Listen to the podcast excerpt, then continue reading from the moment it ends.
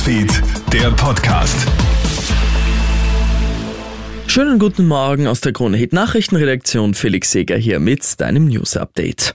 Tag der Entscheidung für die Strompreisbremse. Heute soll das von der Regierung ausgearbeitete Modell im Ministerrat beschlossen werden. Die Bremse soll 80 Prozent des Vorjahresverbrauchs eines österreichischen Haushalts erfassen. Das ist immerhin eine Jahresersparnis von rund 500 Euro pro Haushalt. Doch das Modell erntet auch viel Kritik. Für die Opposition kommt die Maßnahme zu spät. Zudem sei sie nicht nachhaltig. Auch Umweltschützer üben Kritik. Das Problem sei, dass dadurch in Sachen Energieverbrauch kein Umdenken geschieht, sagt der Energieexperte Erwin Mayer. Wenn wir hier den Strombezug subventionieren mit Steuergeldern, dann heißt das natürlich, dass der Stromverbrauch weniger reduziert wird, als wenn der volle Preis wirken würde. Das heißt, es wird weiter sehr viel Gas verbrannt werden müssen in Stromkraftwerken, weil man eben diese fehlende Wasserkraft und Atomenergie ausgleicht. Und das heißt sehr viel CO2-Ausstoß über die Gaskraftwerke.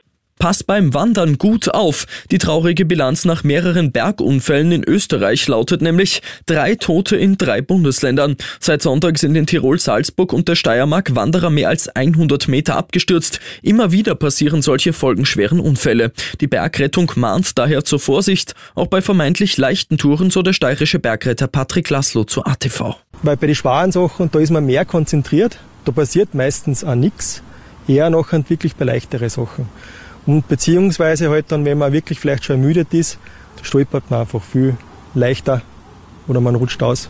Bei der Durchsuchung des Anwesens von Ex-US-Präsident Donald Trump sind offenbar sensible Atomwaffeninformationen gefunden worden. Wie die Washington Post berichtet, sind die Ermittler auf streng geheimes Material zu den Atomwaffen eines anderen Staates gestoßen. Einige der Dokumente sollen so geheim sein, dass nur sehr wenige Personen Zugang dazu hätten. Trump selbst bezeichnet die Vorwürfe ja als Schwindel und politisch motiviert.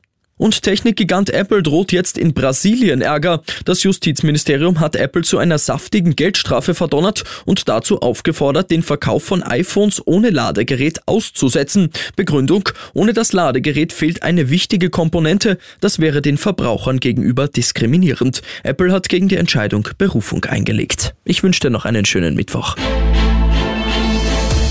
Krone Hits, Newsfeed, der Podcast.